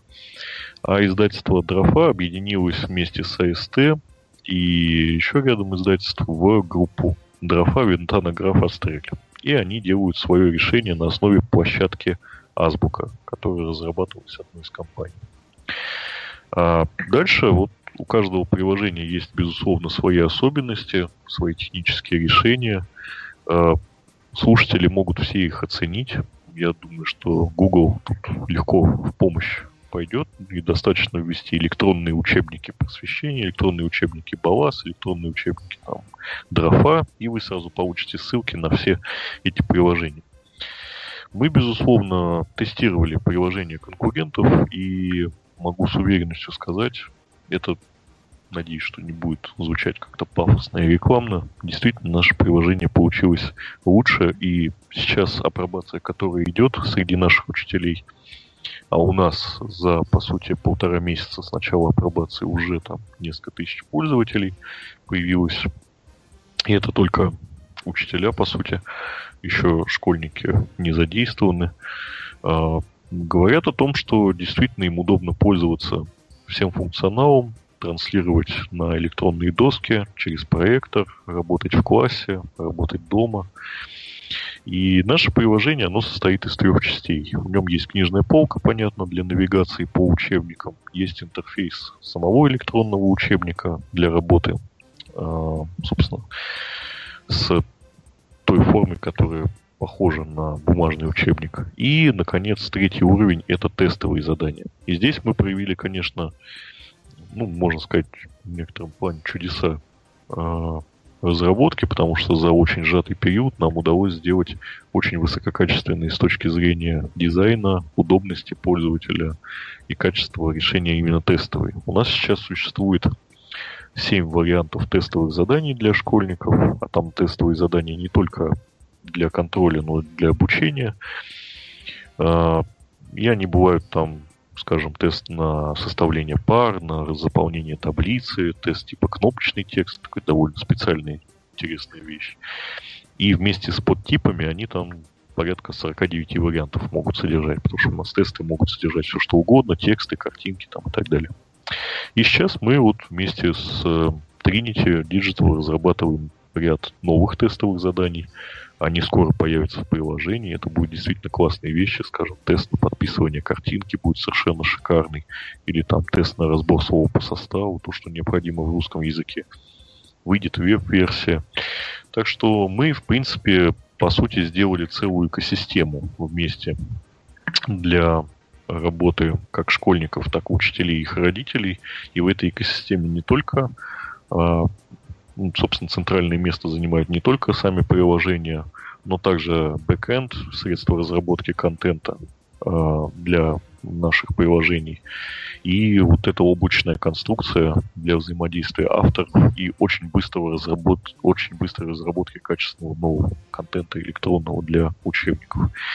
Так что вот по ссылке, которая там будет приведена, а, я надеюсь, слушатели перейдут, скачивайте mm-hmm. под все платформы, смотрите, действительно интересное приложение получилось. И мы, сейчас оно в бета-версии, по сути, на период апробации находится, мы его постоянно допиливаем, а, и контент меняем, так что оно динамично развивается.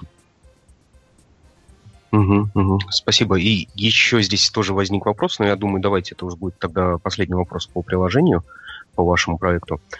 Спрашивают, тестовые задания разрабатываются самим издательством или учителя тоже могут принимать участие в создании тестов? А, на данный момент у нас в разработке только издательство участвует, но вот я упоминал вскользь э, некий надоиздательский софт. Мы пока что не дали ему название, оно условно так называется. По сути, оно будет представлять возможность всем желающим, э, учителям, преподавателям вузов, то есть там вообще ограничений нет. Также у нас есть э, компании, которые собираются использовать в отделах кадров у себя для обучения сотрудников этот продукт. Действительно очень удобно. И эта площадка предоставит возможность действительно учителям создавать контент уровня издательства через наше облачное решение. То есть там будет электронная форма пособия какого-то, которое учитель сделает. И, ну, он, естественно, может его не делать. И он э, может разработать на основе всего инструментария тестов любой набор тестовых заданий. И, безусловно, он получит автоматическую дистрибуцию своего решения через свой там аккаунт пользовательский на всех платформах, для которых наше приложение создано. Так что да, в скором времени не только издательство, но в принципе любой желающий, учитель то или преподаватель, или вообще компания, то есть B2B сектор нас тоже интересует очень, сможет делать аналогичный контент. Это будет, я думаю, до э, августа, может быть, чуть позже, но в этом году совершенно точно мы уже этот продукт собираемся выпустить. Здорово, спасибо большое. Да, Михаил? Да, я бы не, немножко дополнил, что тоже возвращаясь к теме нашего выпуска про кроссплатформенность, э, если говорить про тестовые задания и тестовые решения э, в нашем продукте «Школа 2100», они реализованы нативно, э, большей своей частью, и за счет этого э, во многом выигрывают, то есть позволяют э, достичь э, высокой отзывчивости, э, выразительности, значит, значительно больше, чем у решений конкурентов. Э, и там присутствует, э, кроме простейших типов тестов, типа тестов с соединениями нескольких стопцов, с расстановкой с расстановкой слов по порядку, с расстановкой картинок, то есть тестовые задания достаточно богатые, богатая база, на основе нее можно создавать практически любой контент для тестов. Да, здесь очень важно, что это высоко автоматизировано все, безусловно. Угу, угу. Спасибо, я вот, коллеги. собственно, знаете, Сергей, я начинал-то вот рубрику с того, что хотел новость одну сказать, в итоге немножко в другое русло пошел. Я ну, думаю, у слушателей возникли вопросы, это, мне кажется, да, это да, очень нет, хорошо. Это очень хорошо, я очень рад этим вопросам. Более того, если слушатели действительно воспользуются нашим приложением, я буду просто неимоверно счастлив, потому что издательство очень действительно старается делать качественные продукты, и я надеюсь, что пользователи его оценят.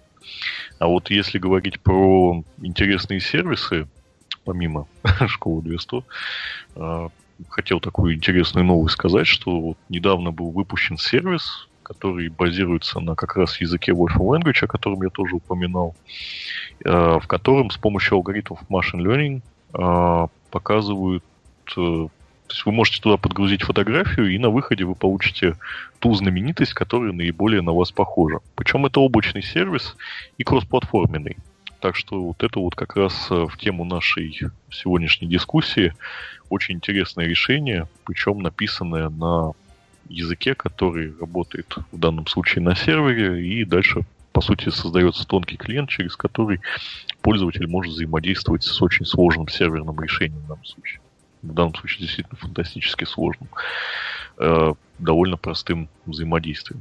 Очень интересная штука. И у нас, э, если говорить про э, компанию Wolfram Research, есть тоже блог на Хабре. Там есть огромное количество классных статей про самые разные области, от решения э, точного дифференциальных уравнений, их там, скажем, уравнений в частных производных, до задач, скажем, анализа хабра-хабра самого, или, скажем, задач решения например, оптим, поиска оптимальных последовательностей просмотра кинофильмов на основе там, баз данных IMDb и кинопоиска. Так что там тоже очень много интересного. И я надеюсь, что слушателям будет интересно зайти в этот блог и почитать тоже э, ряд статей, которые там расположены. Угу, да, угу, в этом смысле Вольфрам э, большие молодцы, э, постоянно делают интересные штуки, кроме мощнейшей платформы Wolfram. Э, кроме этого, есть еще сервис для того, чтобы найти число π в, в вашем дне рождения, точнее, наоборот, найти найти, на какой позиции ваша дата рождения находится в числе π. Вот я скинул ссылку в чат, тоже основанный на решении Wolfram. Мне кажется, тоже достаточно забавная штука. Да, но это такие своего рода, можно сказать, условно гиковские штучки, которые для популяризации сервиса служат. Но на самом деле, конечно, а, вся мощь этого сервиса в другом. И я думаю, что многим разработчикам будет интересно, что можно в свое решение интегрировать э, решения, полученные на основе как раз облака Wolfram, там, скажем, если вот вам необходимы мощнейшие алгоритмы machine learning, то вы можете их подключить через э, облачный API, там, довольно удобный, к своим решениям, и э, это позволяет в сервисы внедрять очень сложные конструкции. Скажем, вот недавно на хакатоне в США студенты, которые делают стартап, сделали очень клевое приложение для iOS, э, которая позволяет учить рисовать людей. Идея в том, что, вот, скажем, человек подгружает картинку, любую черно-белую, э, ну или там программа ее сделает черно-белой, неважно. То есть это идея в том, чтобы сделать контур. А дальше на основе алгоритма, э, представляющего собой двумерные ряды Фурье, там строятся такие гибкие линии, которые постепенно аппроксимируют вот полученную конструкцию. И на самом деле, если вы посмотрите, там эта штука позволяет действительно, вот, если вы смотрите, как будто по шагам отрисовать э, изображение. Вот. И действительно это очень удобно в обучении. Так что вот здесь получается такой интересный гибкий синтез и кроссплатформенного решения, и решения, которое подключается к нему, и математического решения. Очень изящной такой конструкции применения довольно сложного мотоаппарата. Так что, в принципе, это очень, очень интересно. И ссылку на это, я думаю, тоже разместим.